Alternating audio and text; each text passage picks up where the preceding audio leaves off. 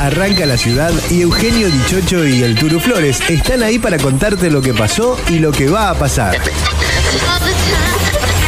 No te despegues de la radio durante toda la primera mañana.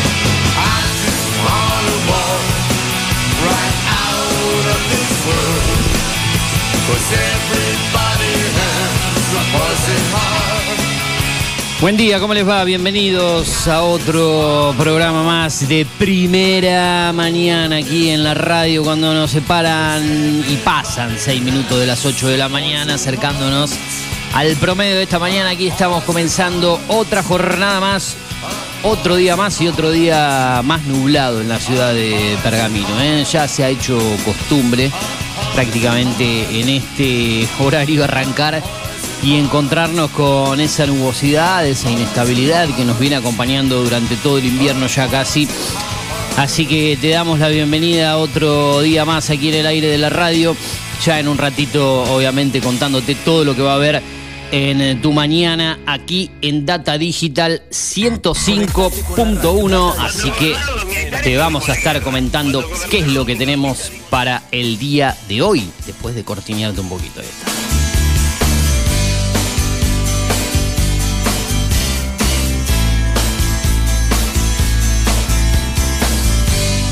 Calle rodando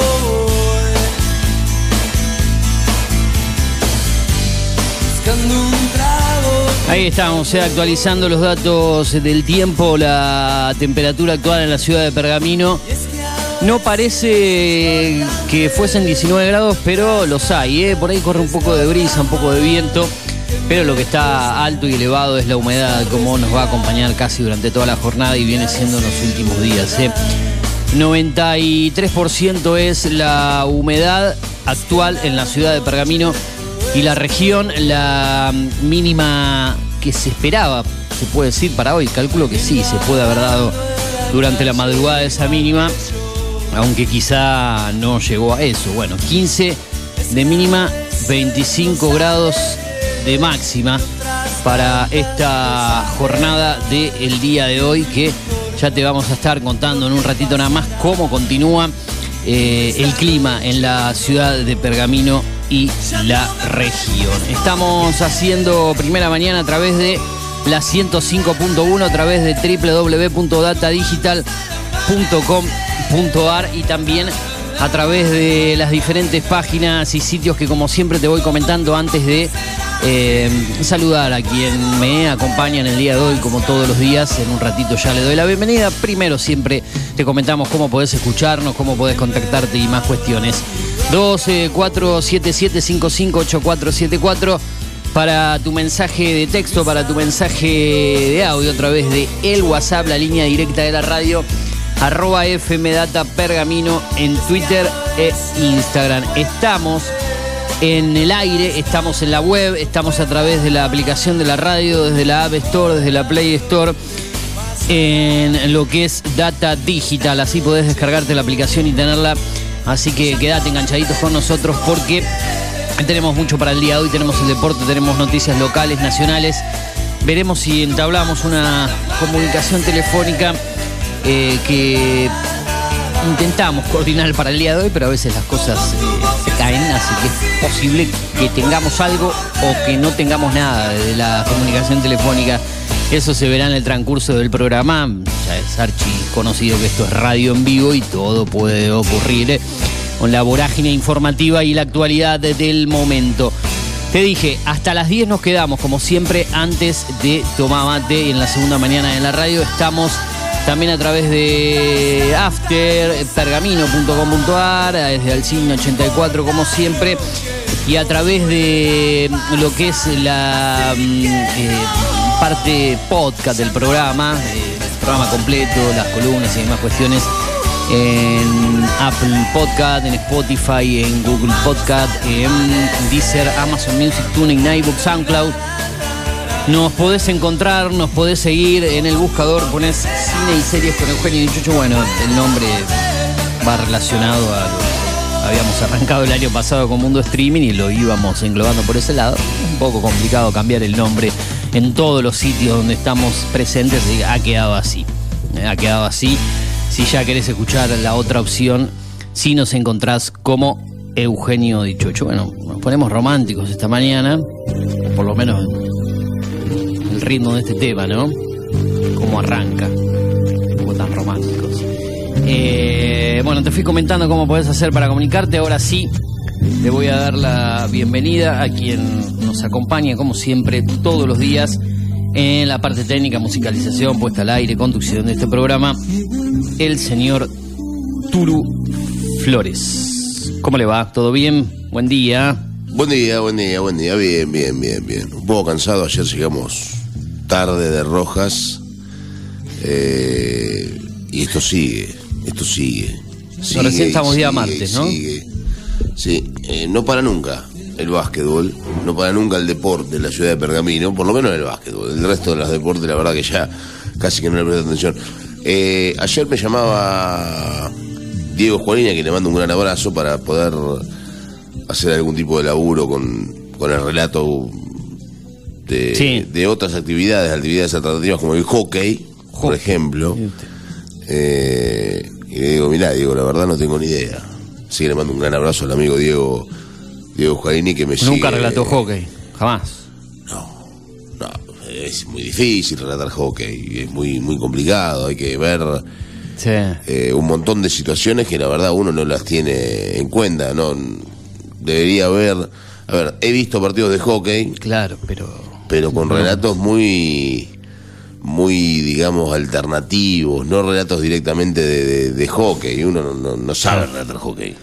Sí, no creo que eh, hockey, rugby, por ahí son deportes que uno no está muy empapado en Sí, cómo uno- ponerle el timbre al, al- al tono, al relato, Por al ahí ritmo uno del los ve, partido. a los deportes los ve, porque la realidad es que uno los ve, porque de vez en cuando cuando hay Juegos Olímpicos, Mundiales Claro, ahí y uno demás, un poquito. uno lo ve y, y dice, y no le presta atención al relato porque mira el deporte, y por ahí está todo acostumbrado a ese relato en particular que dice, y que lo toma como algo normal. Y después le toca transmitirlo y no sabe qué hacer. Yo miro boxeo, por ejemplo, y cuando me tocó transmitir boxeo, no fue una tarea fácil, ¿no? No fue una tarea fácil. Por eso está bueno mirarse. Más que creo que relatar en algunos deportes es acompañar el, el- el partido con la narración, Como ¿no? el tenis, por ejemplo, ¿no? Como el tenis. El tenis no se relata, sino que se narra lo que va ocurriendo en el estadio, en el partido. Yo creo que lo más cercano al fútbol y al básquet puede ser el vóley. Como tercer- va, no sé si hay relato en el vóley, pero por ahí se le da.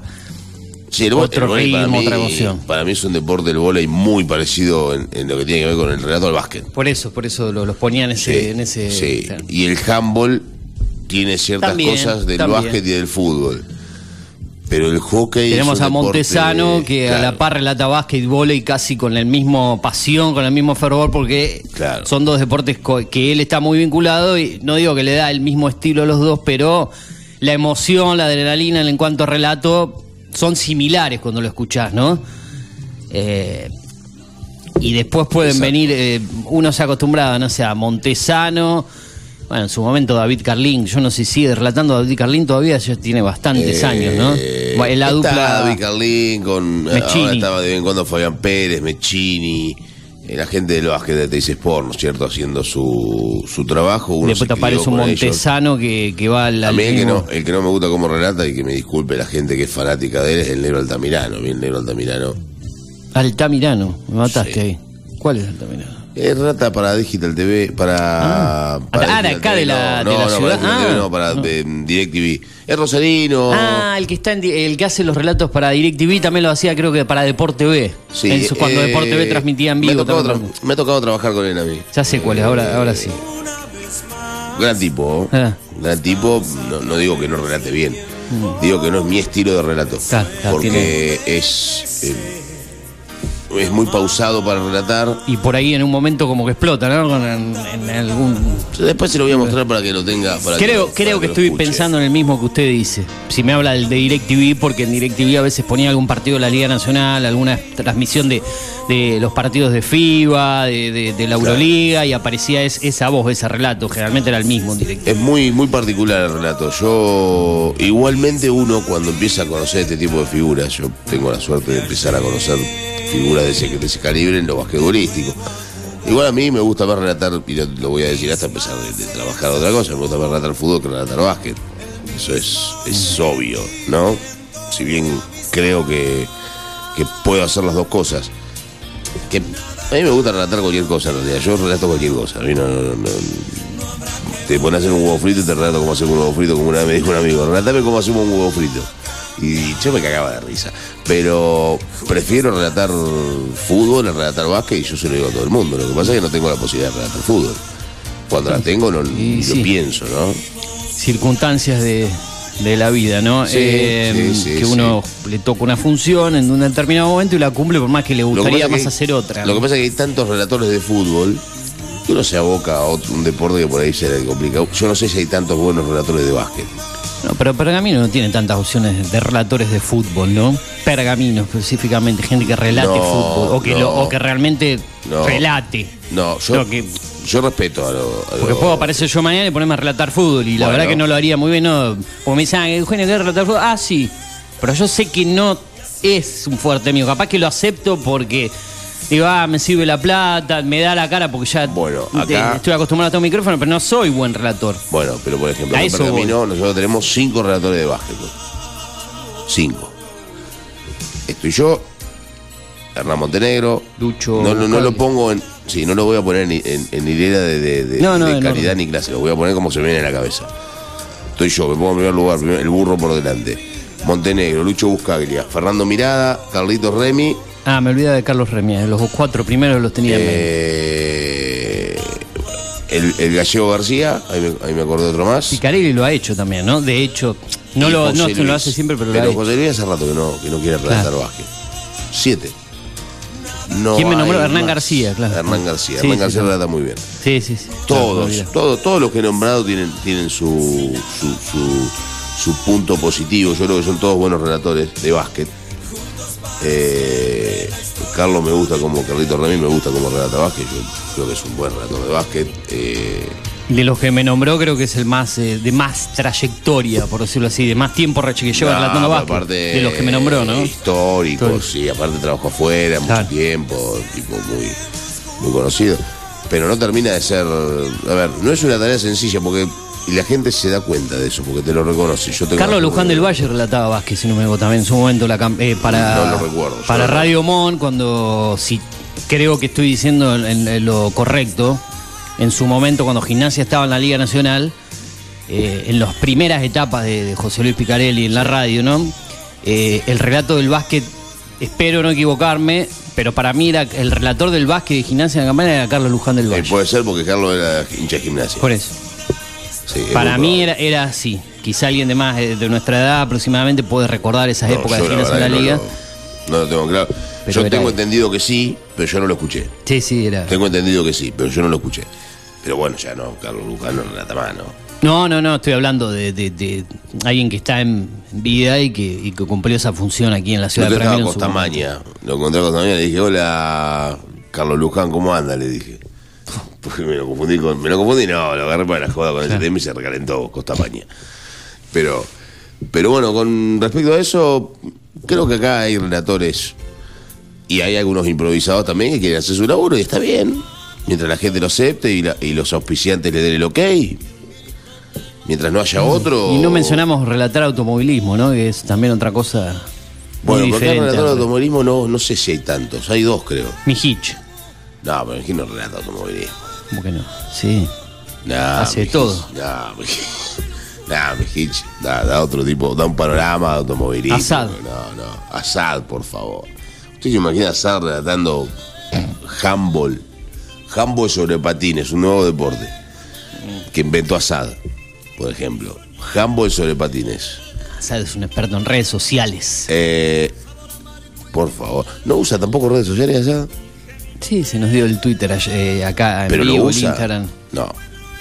Eh, No. Si lo mueve o no lo mueve, para un lado o para el otro, no sé. Que tiene las cuentas, tiene de Twitter e tiene Instagram. cuenta abierta. Claro. Este, pero bueno, habrá que ver qué, qué Eh, pasa. Con respecto, y, y le iba y pa- para cerrar con esto, con respecto al- fútbol, usted decía que no hay tantos relatores. Es cierto.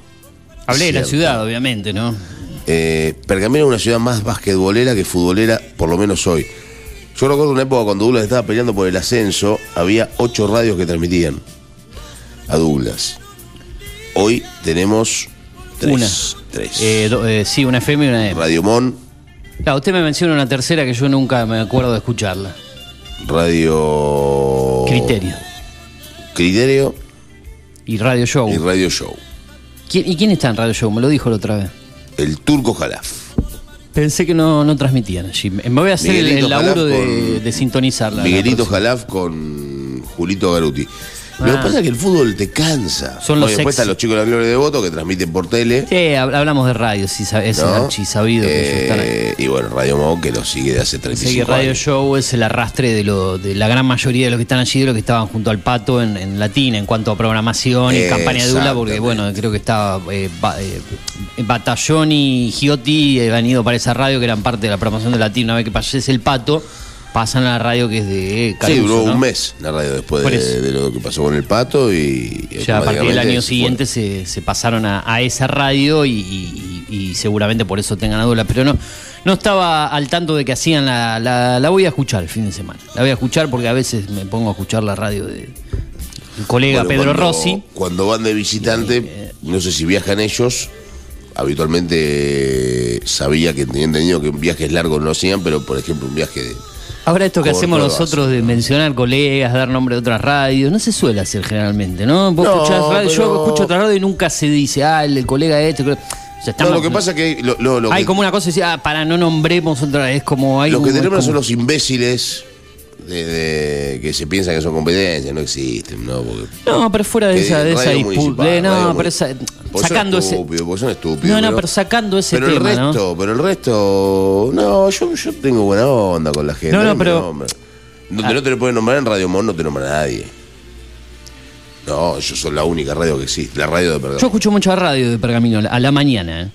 Y a la tarde también, cuando estoy en, en funciones en mi otro trabajo. No hay mucha programación a la tarde. No, no existe. Es- son muy pocos programas a la tarde, por lo menos en radios de- de- que hagan eh, parte periodística y demás. Sí. A la mañana sí hay mucho programa de mañana. Y los escucho, escucho obviamente cuando salgo de acá, ¿no? Estoy en vivo acá, en este horario. Aunque este horario tampoco tiene mucha... No hay mucho programa en este horario. Recién a las 9 empiezan a aparecer todos. Raro Claro. que haya un programa a las 8. Hay un par de radios más que tienen programa en este horario.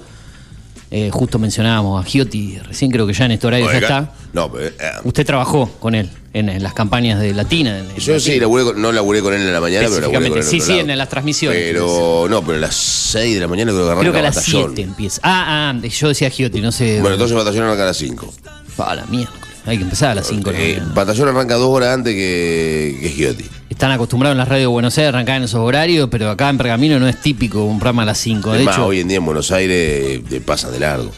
Sigue la programación de noche, nocturna. hay trasnoche en radios hasta las 5, hasta las 6, pero ya a las 6 están todos los periodistas de primer renombre, ya a las 6 hacen la primera mañana, no sé, mencionar eh, Longobardi, Feynman, en las principales, no me acuerdo en la red si está Eduardo Bataglia, eh, se van pegando, pero ya generalmente a las 6, porque él, por ahí el porteño, el de esa zona, más que las radios son nacionales en general, porque Claro. se escuchan en toda la Argentina, por ahí ya empieza...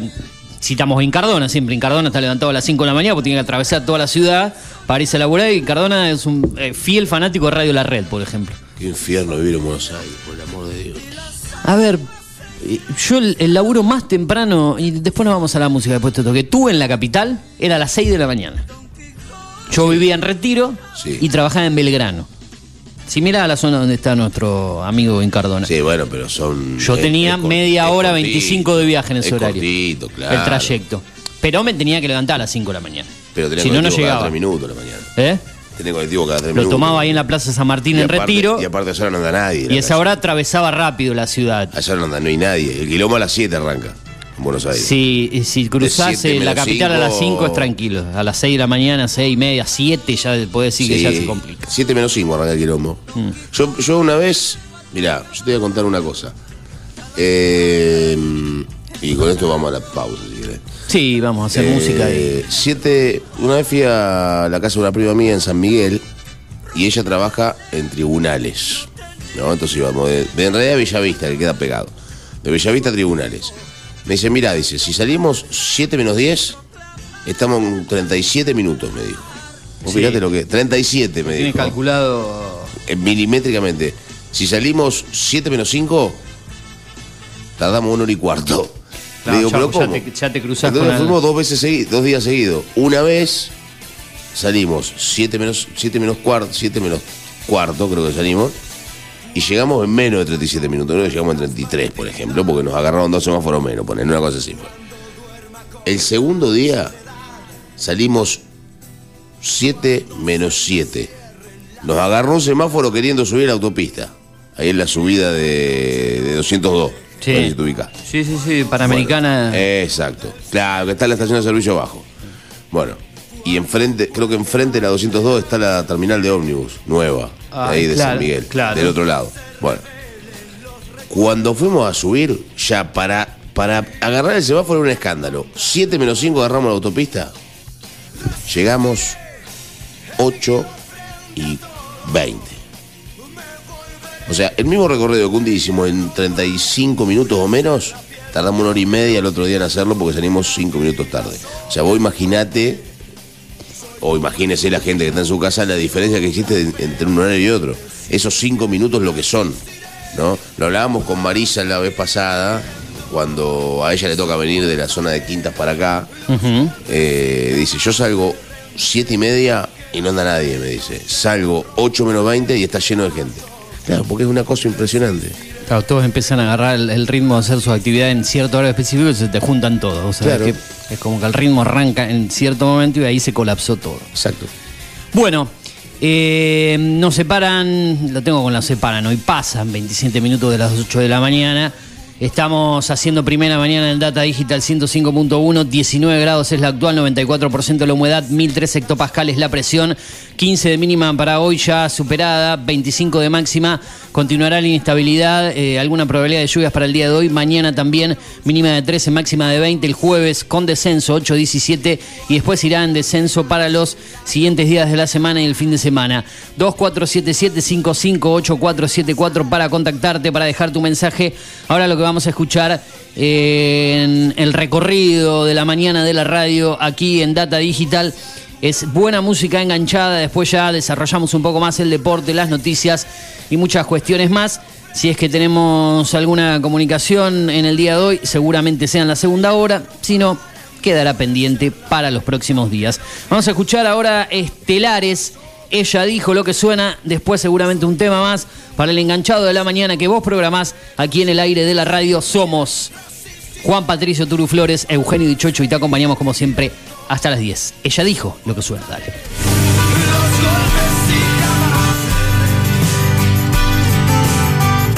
Data digital.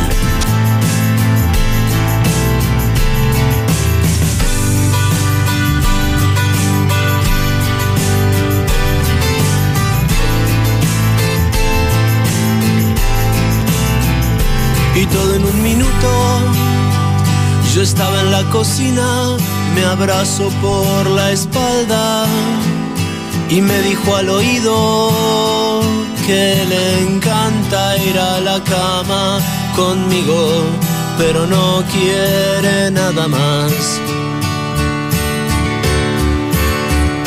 Encendí un cigarro y me miró a los ojos, abroché su camisa y se cruzó de piernas y le encanta ir a la cama conmigo, pero no quiere nada, nada más. Ella dijo y yo dije, no eres mi amor. Ella dijo y yo dije, no eres mi amor.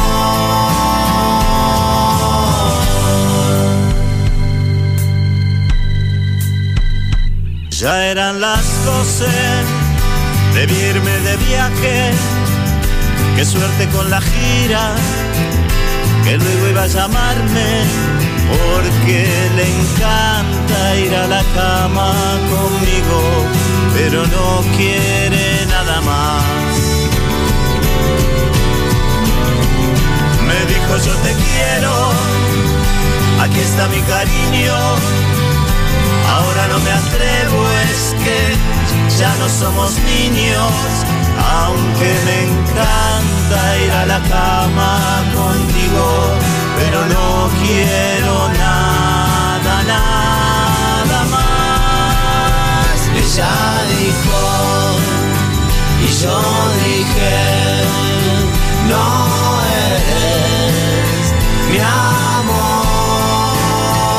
Ella dijo, y yo dije, no eres mi amor.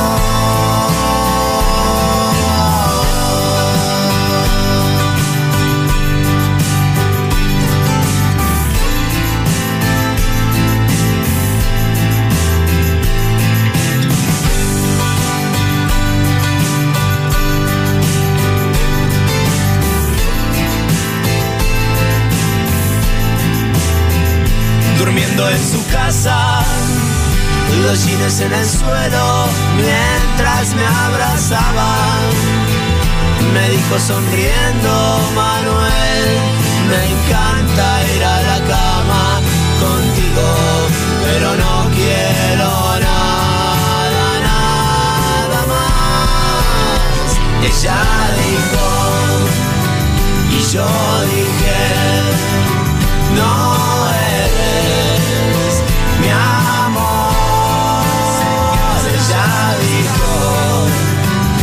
Yo dije, no eres mi amor. Ella dijo.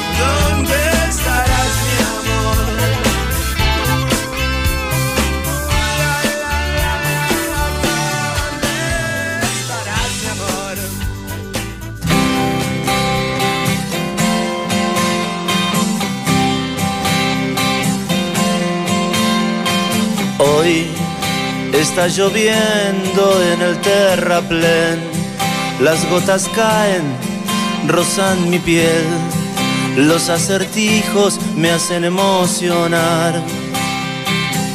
No aguanto más.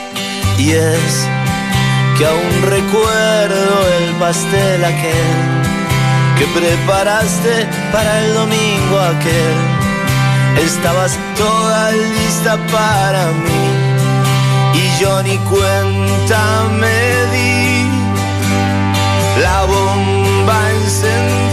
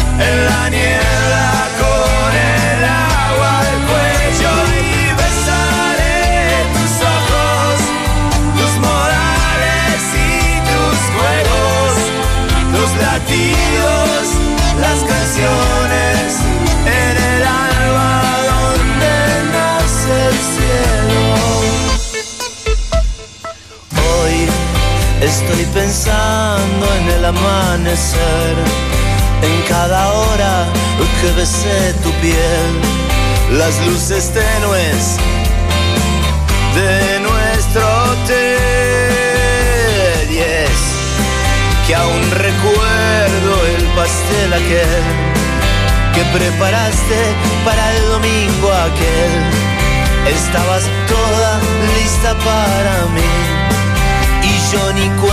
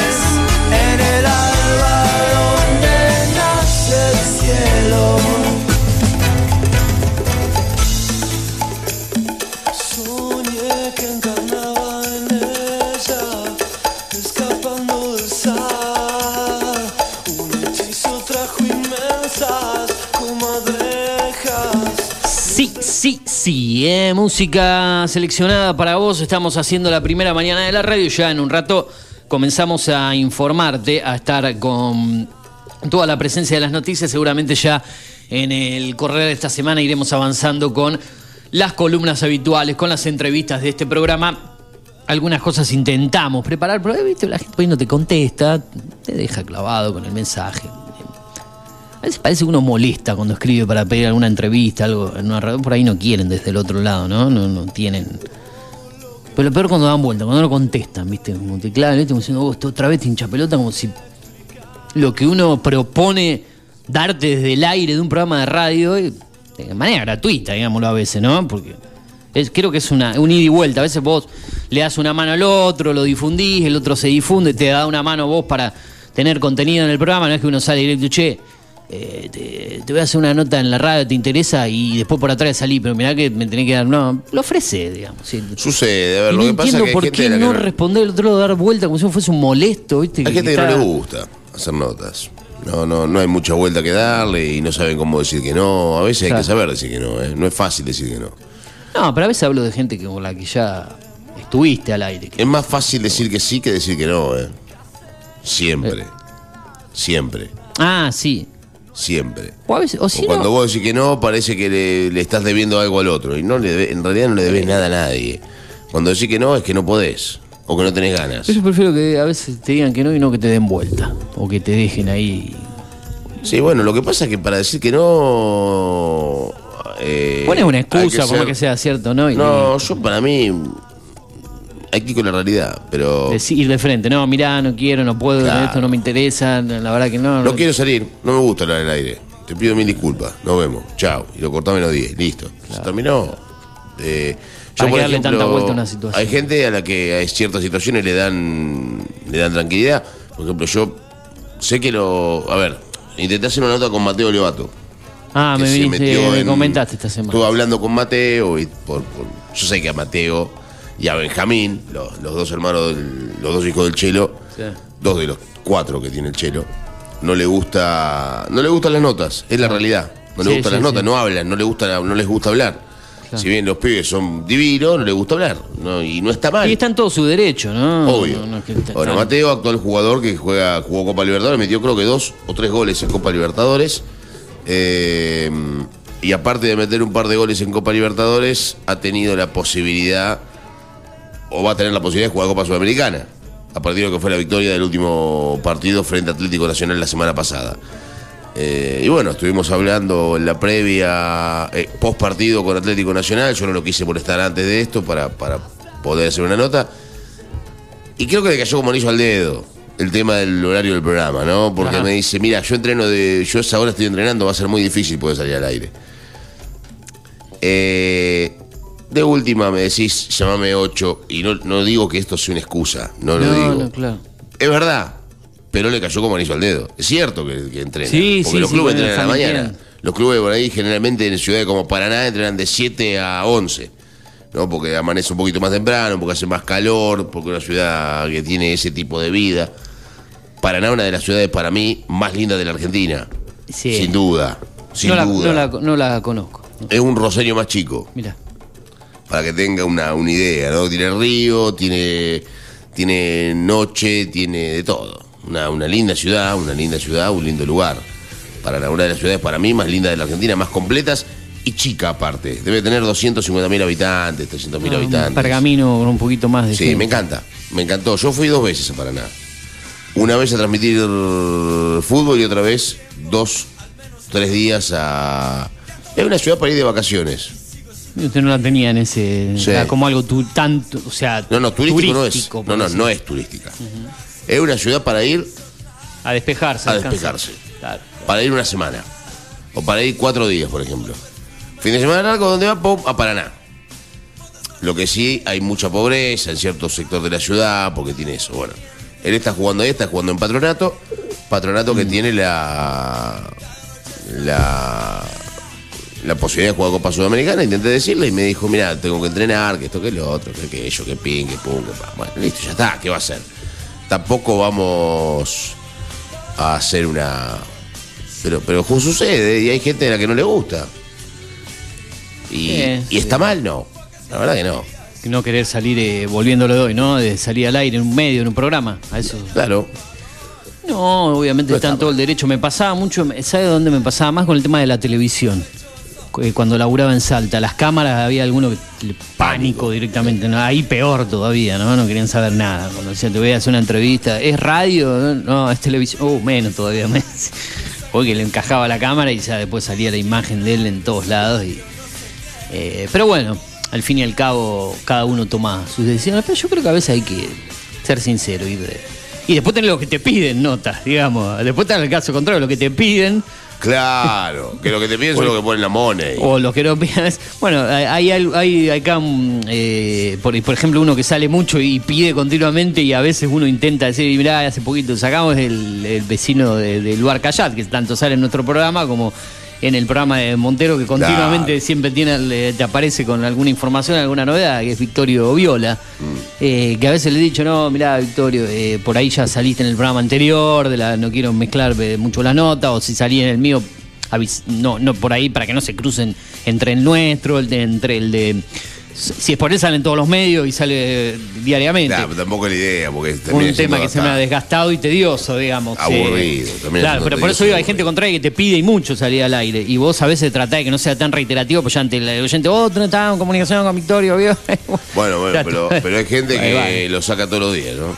Y vos decís, Porque bueno, me, está me- me- el- me llena, si por uno decía, ah, me llena el programa total un tema de un, un tema, un diablo de un tema, perdón, otro día del otro, y le voy tocando y le dando. Pero tampoco uno quiere ser tan tedioso tener de manera tan reiterativa a alguien, por más que esa persona esté predispuesta siempre a, a salir. Y después están los casos que, que a algunos cuesta. Eh, el programa nuestro tiene columnistas, tiene staff. Bueno, iremos desarrollando. La idea es hablar con los candidatos también, con los precandidatos. Eh, probablemente la semana que viene coordinemos algo. Tenemos seis semanas por delante, Flores, contando esta que recién arranca, hasta las elecciones paso. Iremos conociendo un poco más eh, el perfil, a los candidatos. Intentaremos dialogar con quienes se presentarán.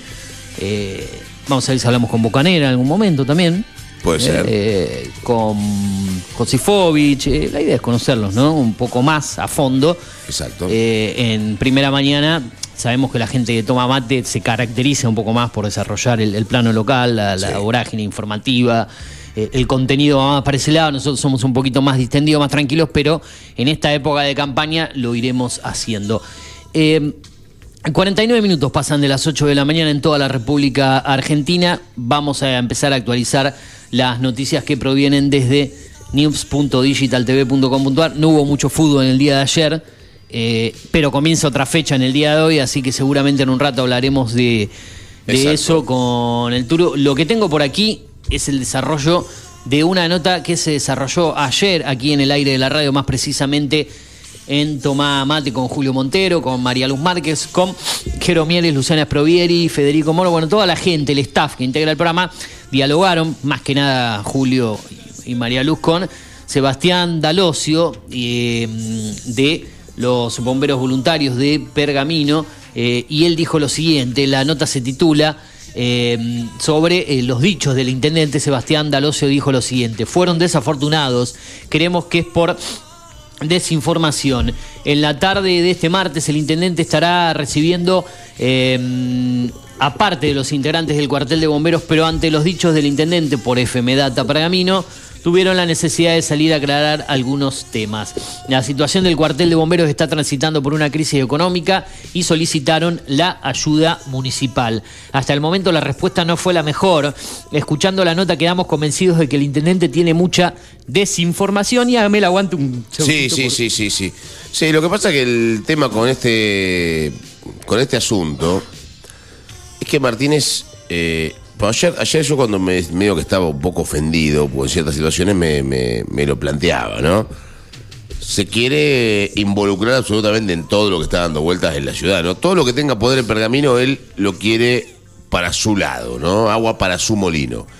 Y tener agua para el molino de Martínez tiene cierta cierta concordancia, ¿no? Con lo que tiene que ver con el PRO, con esto de, de- de estar en contra de las, de las estructuras ya, ya formadas, ya formuladas, ya hechas, ya aceptadas por la sociedad y cambiar el rumbo, ¿no?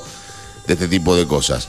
Pero lamentablemente hay veces en donde uno tiene que aceptar y tratar de, de- de apoyar por más que esté en contra políticamente de lo que hay. Bueno, evidentemente, de todo lo que, de lo que se quejaba la Argentina de kirchnerismo es lo que está haciendo el PRO en ciertos sectores, ¿no? Cuando, cuando empiezan a, A tener- a adueñarse acumular poder, de ¿no? lugares y acumular poder. O sea, terminamos viendo que el kirchnerismo terminaba siendo en algún punto bueno, ¿no? O no tan malo, o no tan diferente a esto.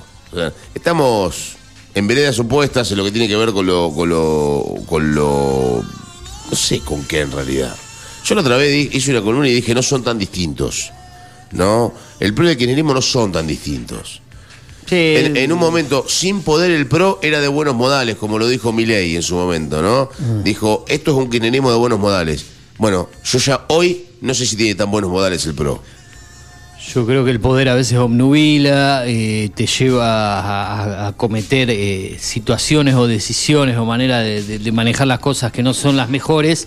Y cuando decía, "Ah, tengo el poder, tengo el manejo, cuando sabes que una ciudad como Pergamino y el intendente en este caso Tiene la manija, ¿no? sabe que va a volver a ganar. Eh, No sé si estoy diciendo algo. no, va a volver a ganar y va a volver a ganar por, Él lo sabe, digamos, más que nosotros digamos, por amplia diferencia. Más, sabe eh, que va a seguir. No, y aparte. Y no necesita prácticamente hacer campaña y nada, por, por más que, que ya lleve ocho años, sabe que maneje como maneje las cosas en este periodo de acá hasta agosto, sabe que, que por, por los estudios de las encuestas y cómo ven el panorama, ellos saben que van a Ni siquiera es seguir. necesario hacer una encuesta, Pergamino. No, no, no, Uno no sé si se sabe. realizan encuestas aquí en la ciudad más que nada, pero ya saben, tienen estudiado el panorama y saben que sería muy raro que puedan perder la, eh, la- la- que pueda perder la intendencia, el manejo No, de la no, ciudad. no, no es, ra- es imposible. A ver, no, no, no tiene ni siquiera No, no. sabe quiénes son sus rivales. Uno habla de la Ni oposición. en la, y- en la interna ni a futuro en la ¿y general. ¿quién, es la digamos. opo- quién es la oposición? ¿Mazagué? Yo lo quiero mucho a, a Mazagué, pero no. Brager. Brager, que es un tipo Claro, totalmente hasta- agresivo. Hasta en un momento se habló de Álvaro Reynoso. Bueno, Álvaro Reynoso lo borraron categóricamente. como que iba a ser uno de los precandidatos. Yo a Álvaro tampoco lo veo como candidato. No, No se le veía mucha fuerza, digamos, No, para poder no, no, competir. para- para mí Álvaro lado del bormeolismo, ¿no? Yo, con el respeto y con el afecto que le tengo a él, a Leticia, yo creo que Leticia era más, más candidateable Sí, que Álvaro. Reynoso. Lo que pasa es que creo que Leticia va a ser la próxima candidata a intendente en Pergamino. En cuatro años, cuando ya Martínez no pueda presentarse. En además, cuatro ¿no? años, sí. Ahí sí habrá que Sí. salir a buscar un candidato esa- del oficialismo. Ahí me parece que van a preparar un candidato o una candidata como Leticia. Creo que Leticia es, es, es candidateable. De ahí a que pueda llegar a pelear por algo. Lo que pasa es que Lo ir estarán contra Martínez- posicionando a. Ay, no me sale el, el candidato concejal que va de vuelta, que había renunciado. Ah, Ma- eh, Maistegui. a Maistegui lo estarán posicionando ahora como nuevamente como precandidato concejal para que dentro de cuatro años Sí, pueda ser un pero futuro. no, o no, lo ve. Bueno, Maistegui es un, gran tipo, eh. Un gran tipo. No, Aparte de un montón como persona, digo, pero Gran como tipo. posible, estamos hablando de acá a cuatro años, ¿no? Pero Gran tipo como- y un tipo muy, muy, muy candidateable. Yo creo que Maistegui es el tiene que ser el candidato. Hoy tendría que ser el candidato intendente. ¿Le parece? Hoy, sí, hoy. Lo que pasa es que, bueno, anda a sacarle el poder a Martínez. Javier lo quiere tener él. Pero para mí el candidato debería ser Maistegui. A mí me, me hubiese a tener gustado. 12 años de Martínez, 14 de Cachi Gutiérrez, más 16 de periodo, va, más 2 de Pacini, si lo Sí, sumamos ese sí. periodo, son casi 16 de Gutiérrez, más 28 años prácticamente con los mismos intendentes. Desde, Sí, casi. y Pergamino en definitiva no termina de ser más 12 de, Seque- 12 de Sequeiro, ¿no? 12 de Sequeiro. Claro. Esos son los 40 años de, de 40 años de democracia, con tres, prácticamente tres, sacando los dos años de Pacini por reemplazo. Y bueno, contamos los cuatro de Yuna al comienzo, pero casi tres personas ocupando los últimos 25, eh, 35 años de, de, de- la ciudad en cuanto a la democracia, ¿no? Eh, y Jun creo que fue el único intendente. ¿Alcide Sequeiro perdió las elecciones o no se presentó? Eso yo no lo Eh, recuerdo. En la del 99, Sí. sé que me estás haciendo dudar si él las pierde contra Cachi Gutiérrez o ya no, o no se presentó en el 99. No me acuerdo yo. Eh, Eh, no lo ¿fue recuerdo. Manuel Elías el candidato? No, no, nada que ver. Manuel Elías estuvo en algunas otras ocasiones como principal, creo, o en una por lo menos. Pero ahora estoy, vos sabés que estoy dudando si iba por un cuarto mandato, periodo. Porque en ese momento se podía hacer de manera indefinida, ¿no? Si Cachi fue por el. eh, fue a un cuarto periodo, de hecho, estuvo los dos primeros años, después fue para diputado nacional, eh, de hecho lo fue. Ahí, ahí estoy dudando, sí, con lo de Sequeiro, si realmente pierden, el habría que googlear y ver quién es el que pierde el 99 contra la Alianza en ese momento, ¿no? Claro. Que aquí encabezaba eh, Cachi Gutiérrez que venía a ganar las internas, ¿no? Eh. Creo que contra Luis Sued y no me acuerdo que, qué otro candidato más eran dos o tres que iban por la desde el lado de la Alianza, ¿no? Sí. Como en la interna del radicali del, del sector, ¿no? El radicalismo más que nada. Bueno, ya lo vamos a recuerdos, ¿no? De la, de la política pergaminense. ¿Quién fue el candidato Porque perdedor del gran- peronismo que venía claro. gobernar 12 años la ciudad, ¿no? El Exacto, peronismo. porque el candidato, el gran candidato que para mí, eh, para mí, que perdió la elección histórica en Pergamino fue Cachi Gutiérrez en el año 2015. Contra a la postre eh, Martínez, ese- nadie esperaba por ahí que Martínez pueda ganarle esa interna cuando Cachi quería volver a, a ser el, el intendente de la ciudad después de dejar dos años la, la intendencia, ¿no? Entre el 2013 y el 2015. Sí.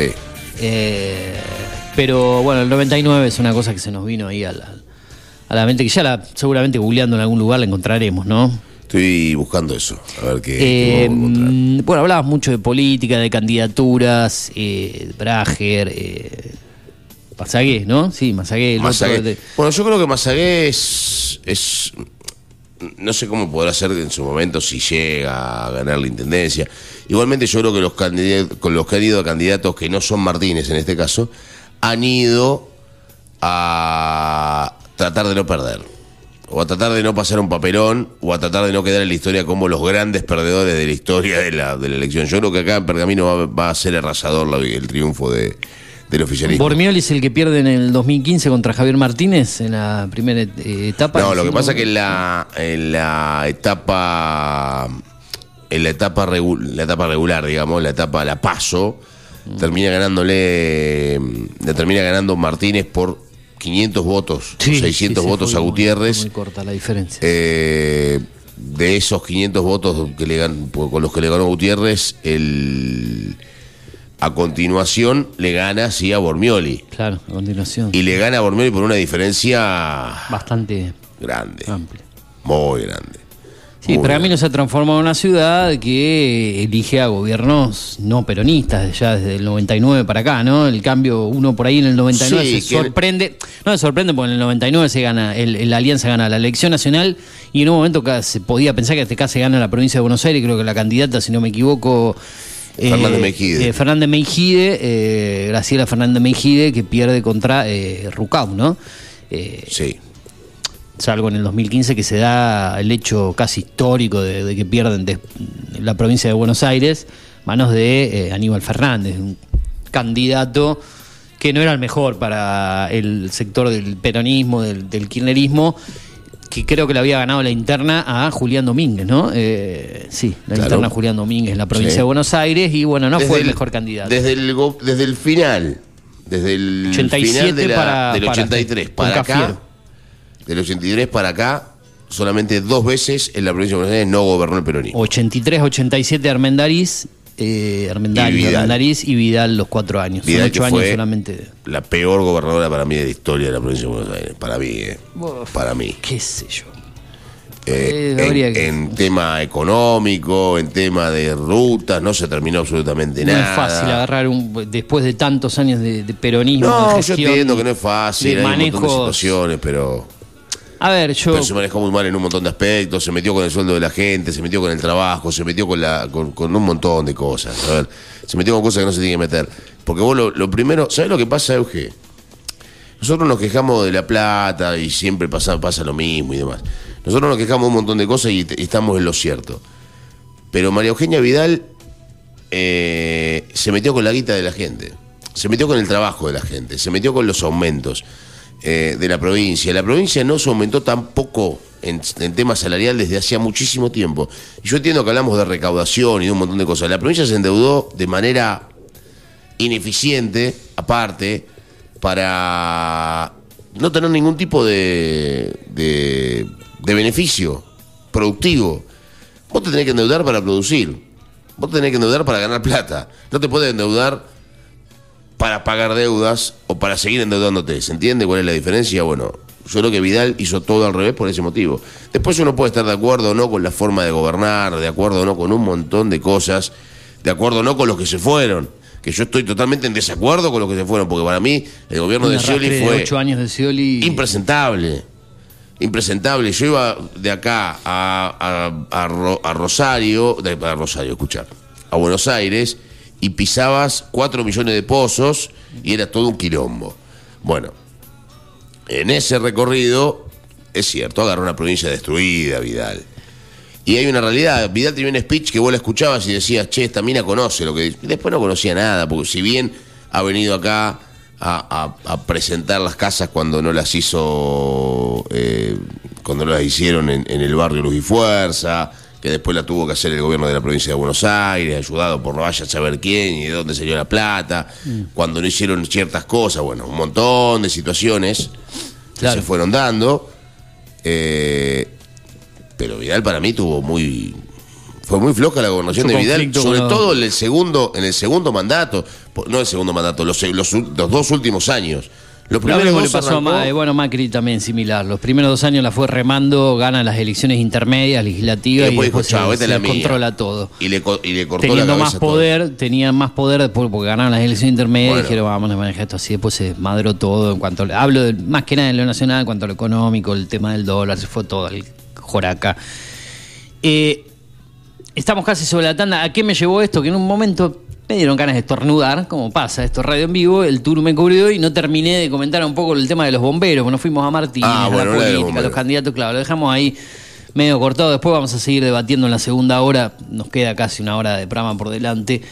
Eh, estábamos diciendo eh, sobre la situación del cuartel y para completar esto, tema que viene en desarrollo aquí en la radio más que nada, eh, el cuartel está transitando por una crisis económica y solicitaban la ayuda municipal de los bomberos, ¿no? Obviamente, hasta el momento la respuesta no fue la mejor. Escuchando la nota quedamos convencidos de que el intendente tiene mucha desinformación sobre lo que pasa en el cuartel. La última vez que nos reunimos fue en octubre. Miren el tiempo que pasó, unos ocho meses casi. Bueno, eh, fue fluido el diálogo, pero hace meses que no podemos hablar con él. Recién a través de los concejales conseguimos que nos reciba, informó Sebastián D'Alosio. La nota extensa, está completa, la pueden escuchar en el SoundCloud de la radio, que es eh, está ahí en Data Digital, si lo buscas en la página de SoundCloud, o a través de los enlaces que vamos publicando en Twitter o Instagram en arroba FMData Pergamino. Entre todos los dichos, el intendente sostuvo que no estaban al día las autoridades.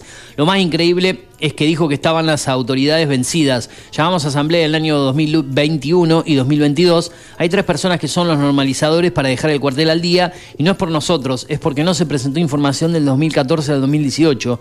Hace un año que estamos en este proceso. En agosto se forma una nueva comisión, ya se hizo el llamado la semana pasada. Bueno, continúa la nota, se hace extensa y lo que dice es que esta tarde a las 17 y 30 en el Palacio Municipal se va a llevar a cabo el encuentro después de meses. Sus dichos fueron desafortunados, creemos que es por desinformación, esperamos que la gente sepa cuál es la realidad del cuartel.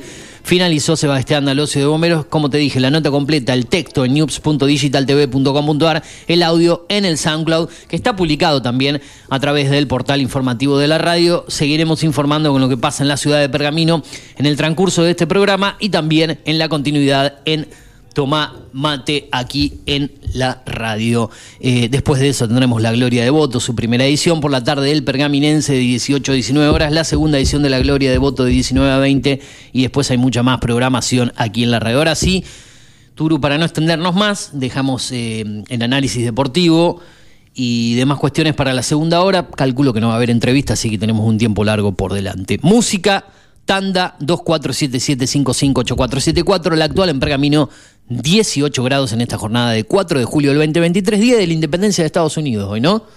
Es así. 4 de julio. Exacto. Bueno, vamos ahora a eso y después debatimos mucho más. Dale.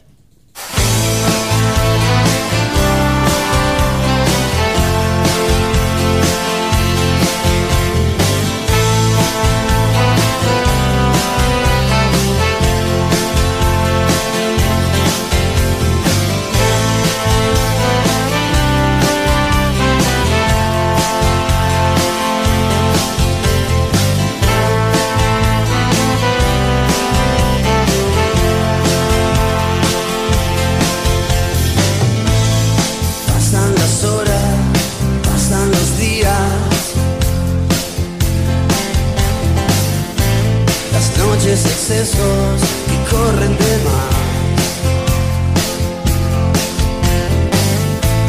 Amores ajenos que no ponen freno. Historias pasadas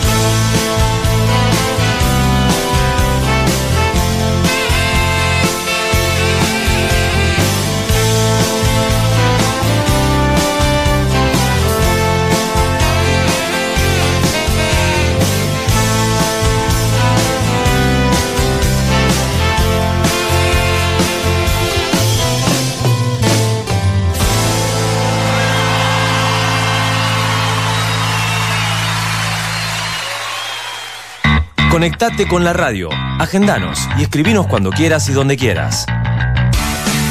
Al 2477 55 84 74. Data Digital 105.1 en cada punto de la ciudad.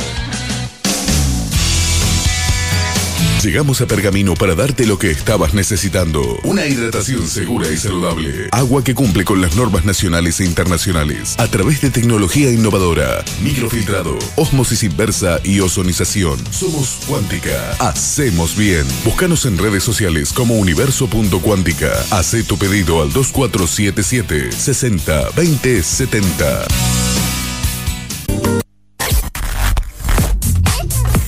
Data Digital en After 105.1 en cada punto de la ciudad. Haciendo las mañanas con todo lo que querés escuchar. Tinto Pampa Pergamino, almacén de bebidas y mucho más. Vinos, destilados, cervezas, embutidos, regalería. En la esquina de Pinto y San Nicolás también encontrarás degustaciones, capacitaciones, cursos y eventos privados. Contamos con el asesoramiento de nuestros sommeliers. 2477 6723 11. Búscanos en Instagram como Tinto Pampa Pergamino. Tomá mate décima temporada. Julio Montero, Luz Márquez y todo su equipo te acompañan cada mañana con información, música y muchas risas.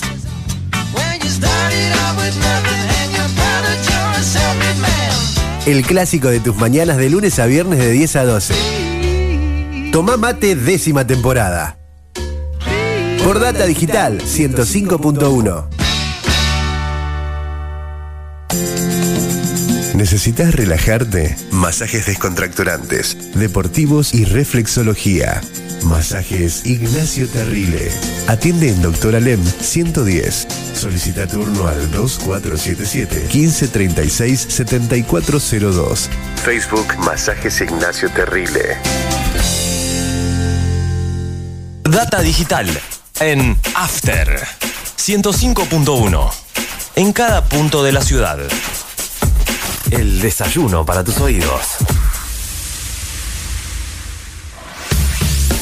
The Outlet Store. Outlet Premium de Inside y Fus. 25 de mayo 953. Encontranos en Facebook como The Outlet Store Pergamino y en Instagram The Outlet Store-Pergamino o al WhatsApp 2477 450874. Transporte y logística Pablo Rosti. Transporte de media y larga distancia. Transporte de cargas generales y mercancías peligrosas. Cargas a granel, paletizadas, unidades equipadas con rastreo satelital, choferes habilitados para todo tipo de cargas. Responsabilidad, confianza y seguridad. Atención personalizada. Contacto al 02477 1534 3393. Cerruti 3055 bis. Pergamino. Mindclar Ambiental. Manejo integral de plagas. Teléfono 02477 1551 5555. Desinfecciones, desratizaciones, control de palomas, murciélagos y alacranes. Mindclar Ambiental.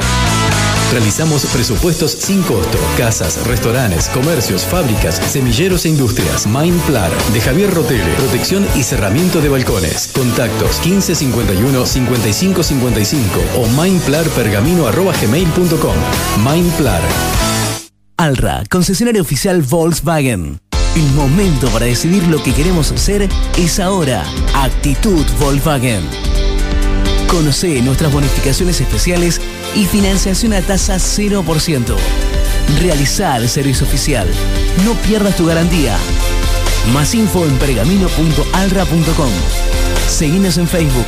Alra Volkswagen Pergamino. Data digital en After 105.1. En cada punto de la ciudad. Hacemos la mañana que te gusta.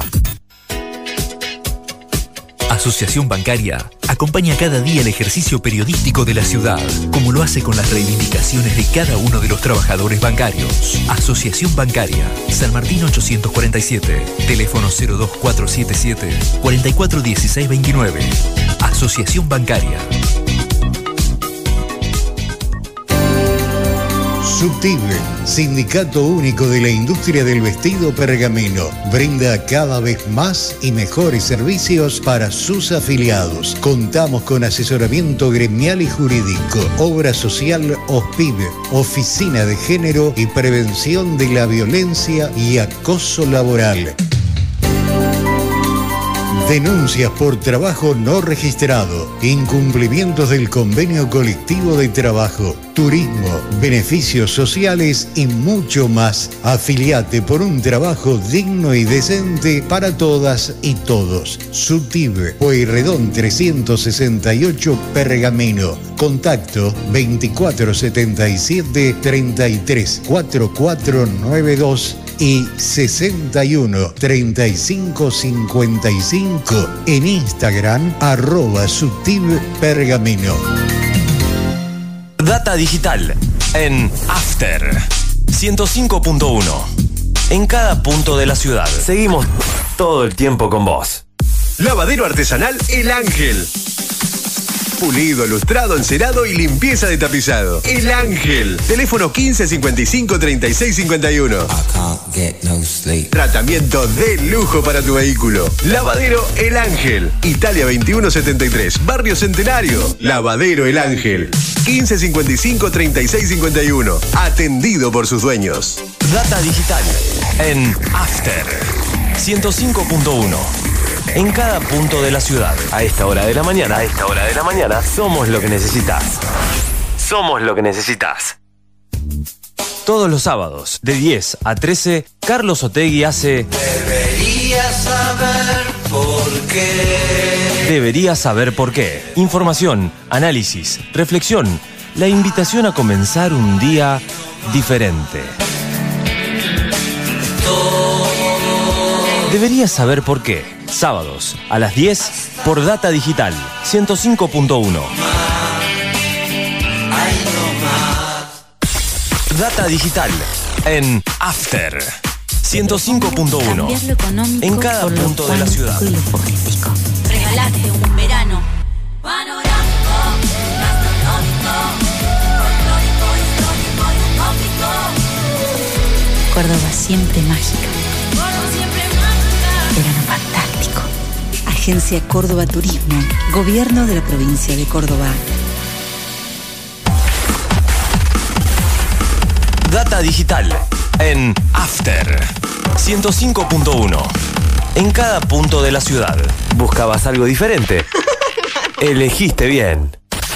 Data Digital está en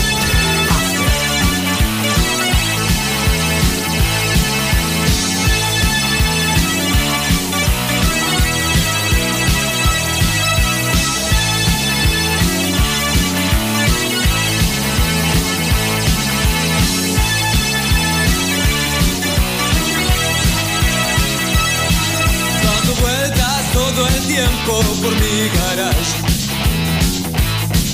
Necesito una herramienta en especial.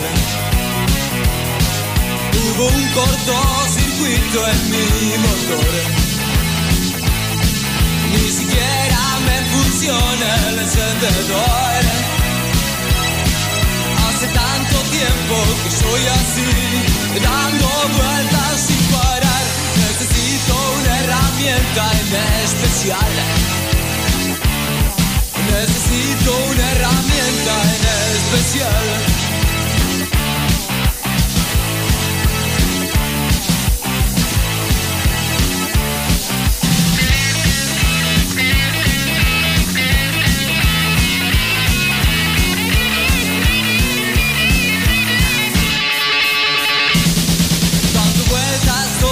Por mi garage.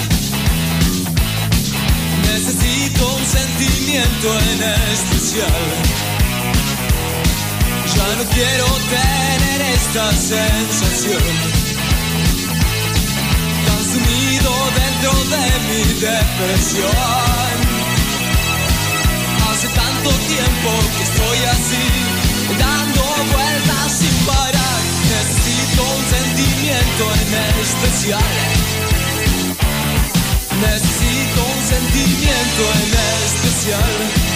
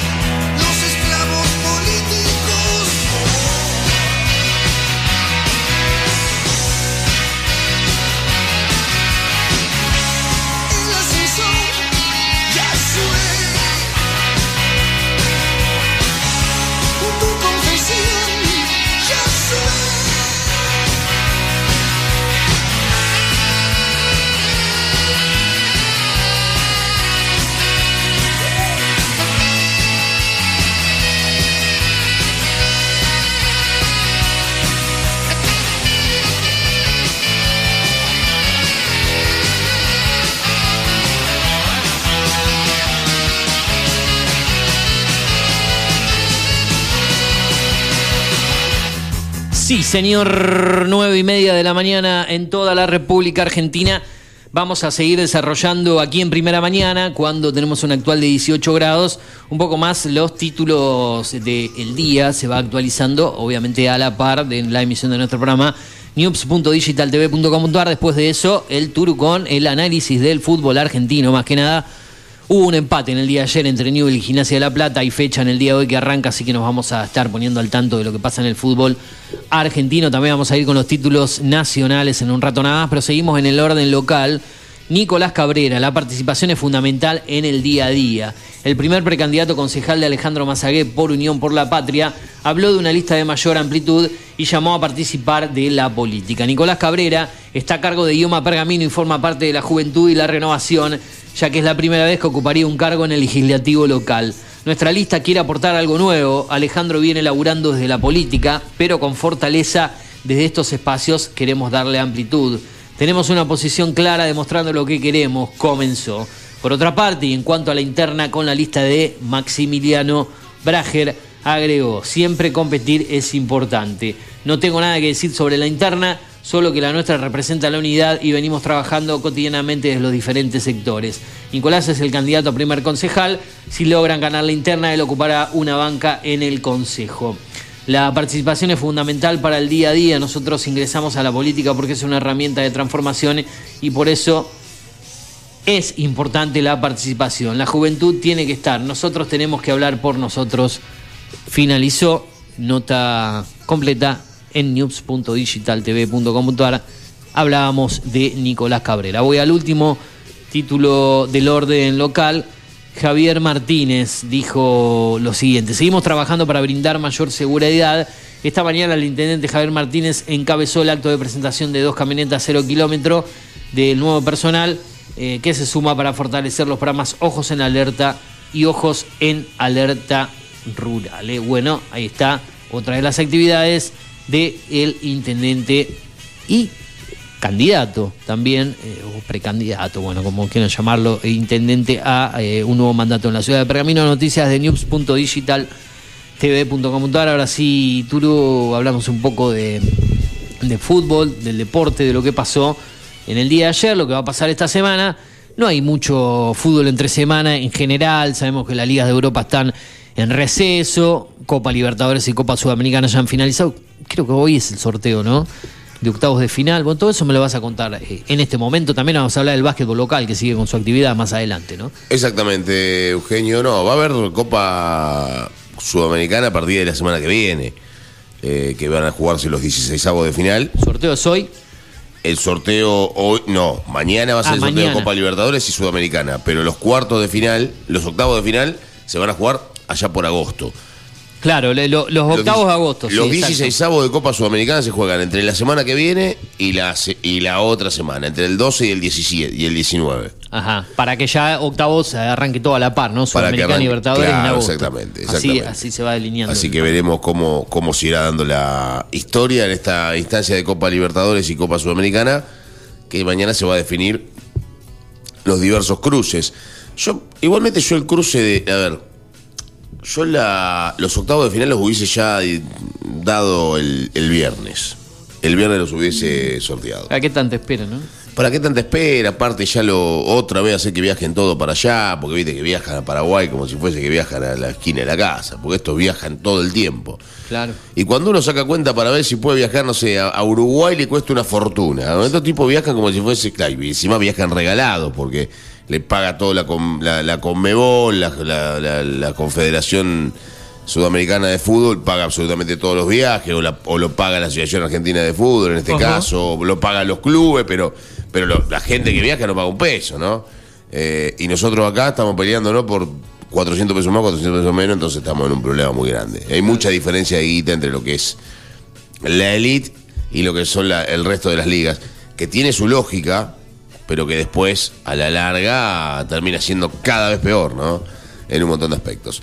Bueno, eh, hablando un poco de básquetbol, básquetbol local, lo que tiene que ver con las instancias de cuartos de final del básquetbol de nuestra ciudad, se definió y hasta ahora hay un solo, un solo semifinalista. Hay un solo semifinalista. ¿Quién es el semifinalista argentino? Que fue el único que pudo ganar su serie en dos partidos. Le ganó a Ricardo Gutiérrez 74-64 de visitante el día domingo y se clasificó. En cancha de Sports en el estadio Juan Carlos Pico, el equipo azul Sports le ganó a Sirio 79-77 y esta noche a las 21 horas está el tercer partido. En el estadio Oscar Jure de Sirio, Sirio va ante Sports buscando eh, meterse en semifinales después de muchísimo tiempo y Sports meterse en semifinales cuando era un equipo que había sido total y absolutamente eh, positiva su participación en el arranque del torneo. Después se cayó a pedazos desde lo físico porque se le lesionaron un montón de jugadores. Y se termina metiendo entre los cinco mejores equipos, ganando un partido increíble en la ciudad de Recife ante Ricardo Gutiérrez. Bueno, de esa manera el equipo de Sports se metió entre los cuatro, entre los cinco.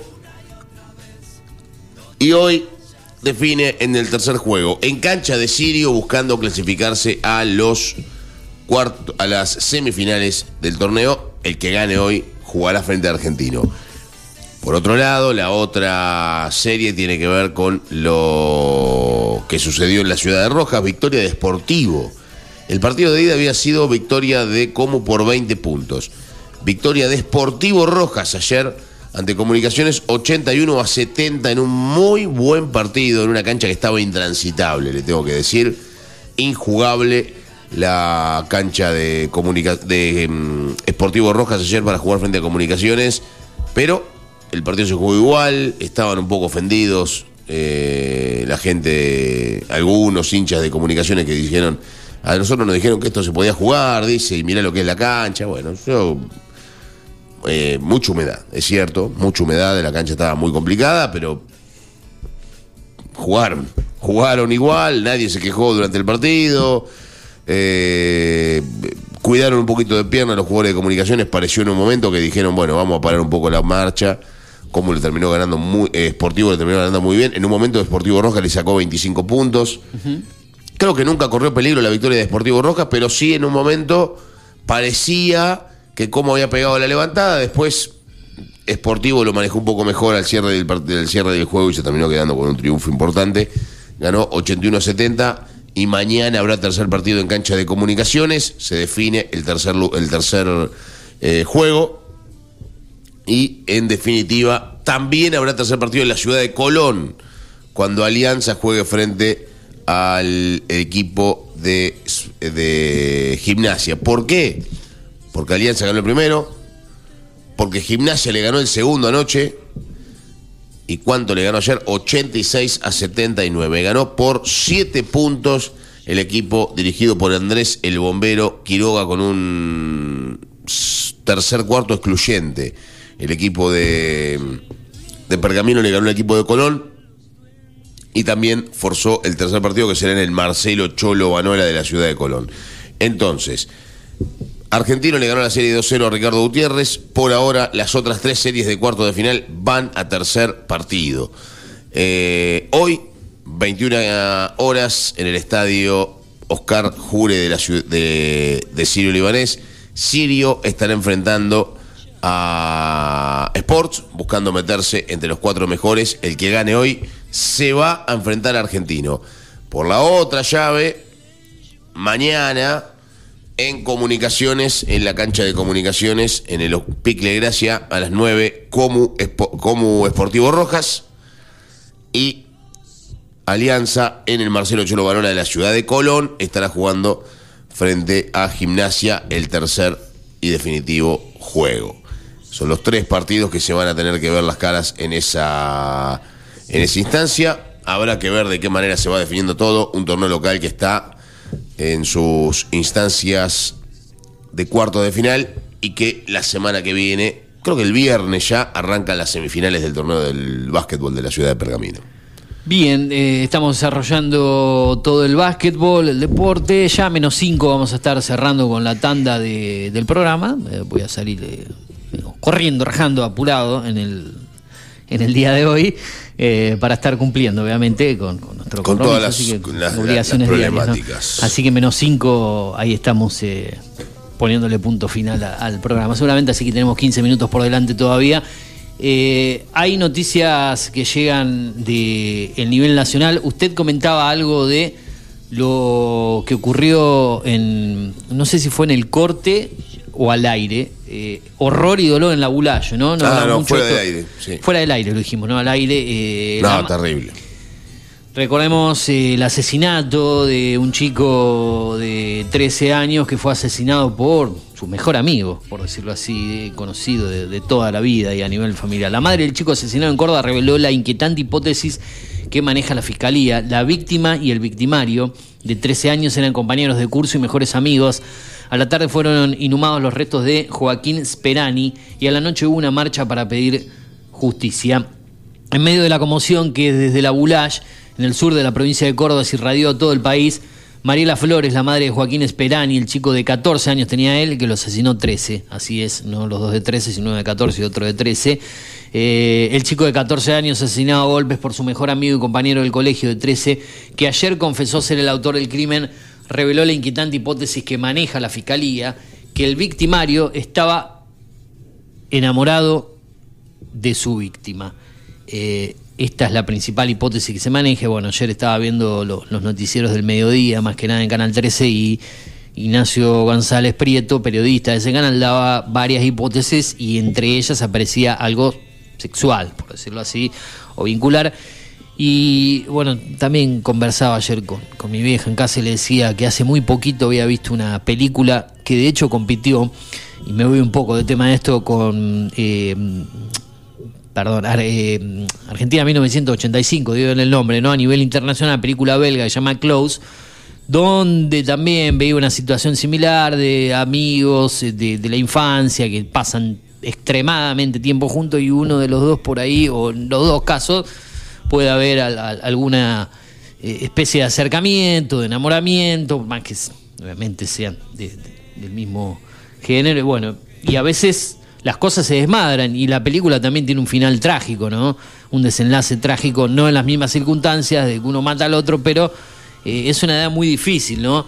Eh, y, y se está manejando esta hipótesis en el caso, ¿no? Que, es algo que, hoy en día puede ocurrir, ¿no? Este acercamiento. Bueno, Mariela Flores dijo lo siguiente, la película se llama Close, eh, es, belga y, y tuvo muy buena crítica internacional donde se aborda el tema de la adolescencia, del acercamiento, demás, cuando eh, ante la imagen de, de- de la sociedad, de los compañeros de colegio, de que pasa uno el otro, eh, los invito a, que lo- a los que puedan verla la vean, eh, y se asemeja también con este caso, está en Movie, esa película se llama Close, película belga que compitió en los Oscar a nivel internacional. Bueno, sigo con la noticia, me fui un poco de tema, no tanto, ¿no? Así lo dijo Mariela Flores en declaraciones periodísticas sin ahondar, entre otros detalles sobre la hipótesis de investigación encaradas por el Ministerio Público Fiscal. Es una hipótesis aún, esto no, no está para nada comprobado, pero es lo que se está manejando. Esa afirmación escalofriante se produjo horas antes de las manifestaciones de profundo dolor que se vivieron primero en el sepelio y la inhumación de los restos de Joaquín y luego con la marcha para pedir el esclarecimiento total del caso. Eh, En ese punto la madre de Joaquín pidió el apoyo de la sociedad de la Bulaya y de la prensa local y nacional. Acompáñenme, necesito saber qué pasó con mi hijo. Mi hijo fue a la escuela, necesito que se hagan responsables. Fue mi hijo un chico sano. Mañana puede ser cualquiera de ustedes. Quiero que investiguen qué está pasando ahí, porque detrás de eso donde encontraron a Joaquín hay algo más. Que la escuela se haga responsable, su bicicleta quedó en la escuela y me lo entregaron en un cajón. Presiento que hay algo más, que no fue solamente un punto suspensivo y sigue aquí la noticia, entre paréntesis, L, por el menor detenido por el crimen, eh, que no se da a conocer, No se da a conocer el nombre, el, sí. el nombre en este caso, por eso mismo L, eh, puntos suspensivos, ¿no? Que puede haber algo más, que quiero que se investigue bien, quiero que todo el recorrido, verlo con mis ojos, porque quiero ver con quién se cruzó, dijo Mariela, en el caso que apareciese otra persona ahí, ¿no? Apareciera otra persona. Bueno, esa afirmación está en sintonía con lo que más temprano había afirmado a la Nación Más Ernesto, tío de Joaquín. Eso estuvo quedado que el chico acusado de físicamente más chico que su sobrino y atento a las tremendas consecuencias de los golpes que mataron al adolescente en el acto, su impresión es que debieron haber participado dos o tres menores más. Bueno, en ese sentido, ligó el ataque a eventuales episodios de bullying en la escuela. Eh, habían ocurrido episodios de bullying, tenía estos problemas también este chico a la escuela donde iba. La marcha por la bronca, bueno, fue a las 21 horas. eh, las hipótesis que maneja el fiscal, eh, la situación del cuerpo, se habla de que él es un psicópata, fue toda la vida amigo de Joaquín. Eh, bueno, es extensa y larga la noticia, la pueden leer en lanación.com.ar y también los videos que provienen desde La Nación Más. Se habla del teléfono, que también es clave, el teléfono de, de este chico. Bueno, mm, da para largo el tema, triste la situación, un caso escalofriante, Sí. porque dos menores involucrados, uno de 13, uno de 14, en un lugar tranquilo, por decirlo así, como es la, la Bulá Córdoba. Eh, bueno, seguiremos desarrollando este tema, pero bueno, mencioné también un fin porque la principal hipótesis que se maneja es que uno eh, de los chicos estuviese enamorado del otro, quizá los dos, no sé, qué sé yo, tantas cosas se pueden sé decir. yo, Lo que pasa más. que, que, que termine así es catastrófico. Mm. Eh, Y, y que a los 14 uno, a los 13 uno mate al otro de una manera tan eh, calofriante. Habrá que ver cómo es la reconstrucción del asunto, del tema, qué fue lo que dijeron, qué fue, cuáles serán las palabras. Si hay otras nadie personas dijo nada. involucradas, otros menores en el medio, que, que no, no- como no hay cámaras o se pueda observar mucho qué es lo que ocurrió en el Claro, único- la única cámara que hay es esa que se ve una Están imagen, la última imagen del chico de 14 años que, que está con yendo con el otro pibe, ¿no? Nada Sí, más. No más que eso. Bueno, estamos casi sobre el cierre del programa, ya menos cinco vamos a ir cerrando, eh, pero nos queda el deporte todavía, más análisis. Hablamos de esto a nivel nacional por lo destacado. Mañana desarrollaremos más la política con Gustavo Baeza, ¿no? Que siempre nos da que hablar, más que nada a nivel nacional y a nivel provincias. eh, pero eh, la idea era comentar este caso, creo que está en los principales noticias, el estado de, salud de Silvina Luna, mañana con la autora Osad, cuando hablemos de, espectáculos también lo, estaremos hablando, pero nos queda fútbol argentino y, y algunas cosas en el tintero, ¿no? Exactamente, fútbol argentino que terminó ayer en una, en una fecha con empate en Rosario entre Newell's y Gimnasia, Gimnasia que ganaba 2 a 0, con goles de Benjamín Domínguez. Este chico Benjamín Domínguez que lo está buscando River y Boca, ¿no? Entre tantos otros. Y Cristian Tarragona a los 11 y a los 25 minutos. Eh, Ortiz descontó los 36 para Newells y lo empató Montenegro. A los 12 minutos del segundo tiempo terminó 2 a 2 en Rosario, la Lepra y el Lobo. Y esto no termina solamente hoy, sino que arran- eh, no terminó anoche ya- y ya, Ya arranca, arranca hoy. hoy. Porque la nueva fecha del fútbol argentino arranca en el sur del Gran Buenos Aires, entre Lanús y Vélez. Buen partido, eh, para ver. Sí. Clásico. Entre Lanús y Vélez. No se quieren demasiado, no hay buena onda entre Lanús y Vélez. Así que hoy a las 20 horas estarán jugando el Granate con el equipo de Liniers. Veremos qué es lo que sucede. Esto pasará hoy. Mañana, Godoy Cruz ante Platense. Esto será 15.30. 17 horas, Tigre ante Banfield. 18 horas, Rosario Central Estudiantes. 19.30, Racing San Lorenzo. 21.30, River Colón. Miércoles. Jueves, a las 2 de la tarde, Arsenal, Defensa y Justicia. 5 de la tarde, Unión Boca. 7 de la tarde, Sarmiento Talleres de Córdoba. 7 de la tarde, Argentinos Juniors Instituto. 21 a 30, Huracán Atlético Tucumán, mismo horario para Belgrano y Barraca Central. Y el viernes, Gimnasia de la Plata estará enfrentando a Independiente a las 7 de la tarde y Barraca Central enfrentando a Newells. O sea, la fecha arranca el martes, termina el viernes y arranca el sábado la otra. O sea que vamos a tener fútbol todos los días. Claro, son tres fechas pegadas entre... Yo no vi nunca una cosa igual, ¿eh? Porque no hay un día de parate entre tres Claro. fechas diferentes, ¿no? Saltamos de una a la otra en un transcurso de 10 días, no sé cuánto. Exacto, Más o porque, más. porque el sábado arranca la 24 ya. Claro, claro. 6 de la tarde arranca la fecha 24 con Estudiantes Racing y 20-30 San Lorenzo River. Sábado 20-30 San Lorenzo River. Eh, ahí se define gran parte del campeonato, me parece, ¿no? Sin duda. Si no está por definirse antes, pero bueno, veremos.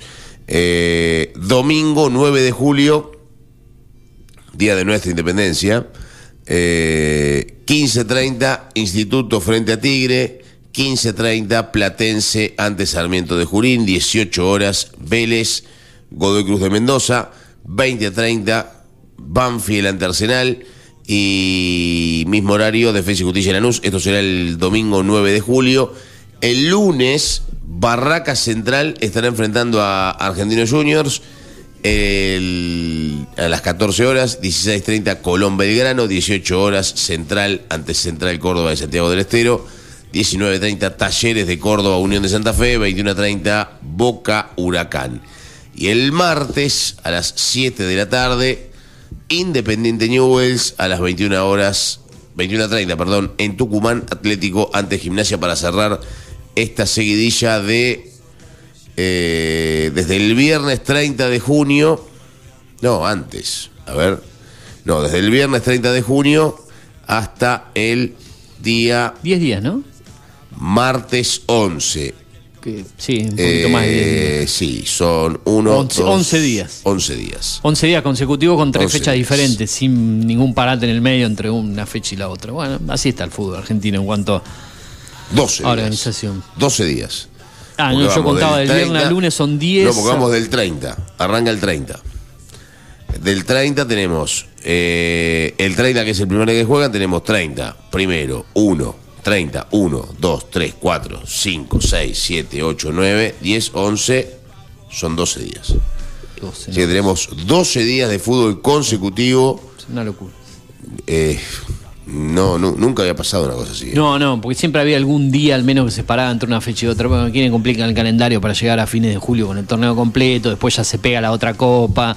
Arranca la segunda rueda de Libertadores, 16 de Copa Argentina y así le van metiendo a mansalva fútbol. Tengo los últimos títulos del día y sí, con esto me voy. Bueno. Eh, que se van actualizando, en este caso el sitio es tn.com.ar. La Cámpora busca que Cristina Kirchner se ponga la campaña al hombro. El aladura del kirchnerismo trabaja para que la vice baje eh, al territorio e impulse la candidatura presidencial de Sergio Massa.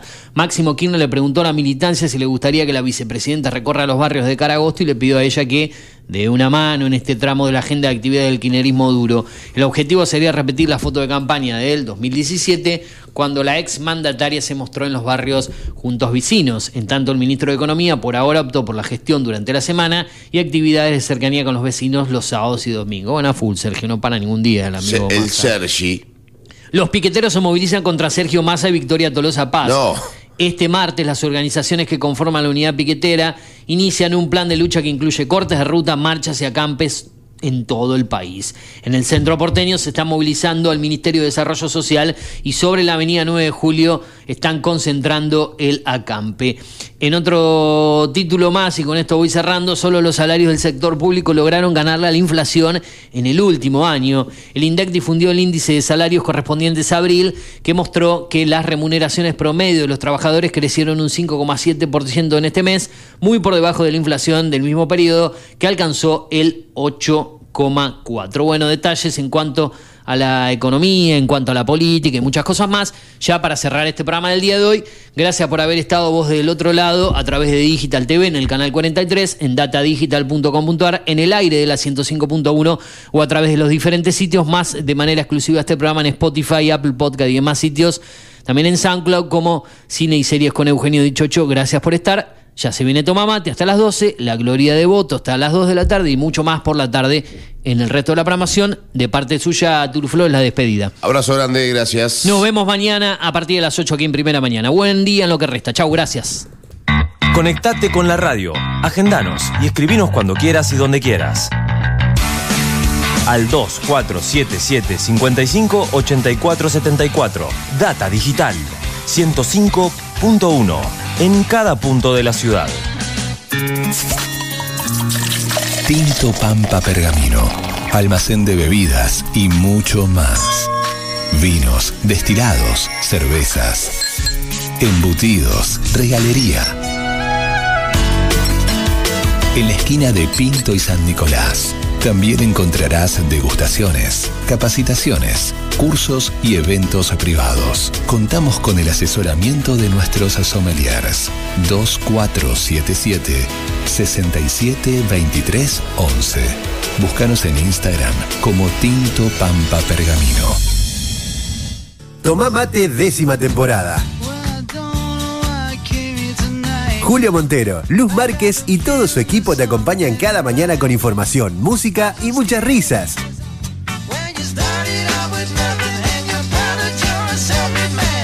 el clásico de tus mañanas de lunes a viernes de 10 a 12.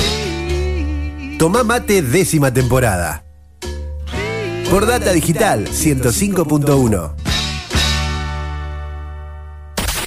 Data Digital está en Llegamos a Pergamino para darte lo que estabas necesitando. Una hidratación segura y saludable. Agua que cumple con las normas nacionales e internacionales. A través de tecnología innovadora. Microfiltrado, osmosis inversa y ozonización. Somos Cuántica. Hacemos bien. Búscanos en redes sociales como universo.cuántica. Haz tu pedido al 2477 60 20 70.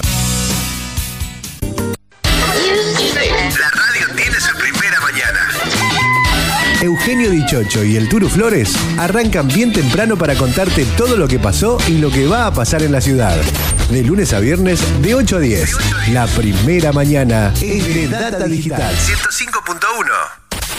Data Digital está en ¿Necesitas relajarte? Masajes descontracturantes, deportivos y reflexología. Masajes Ignacio Terrile. Atiende en Doctor Alem 110. Solicita turno al 2477 1536 7402. Facebook Masajes Ignacio Terrile. City Run, todo sobre el mundo del atletismo, running, trail y triatlón.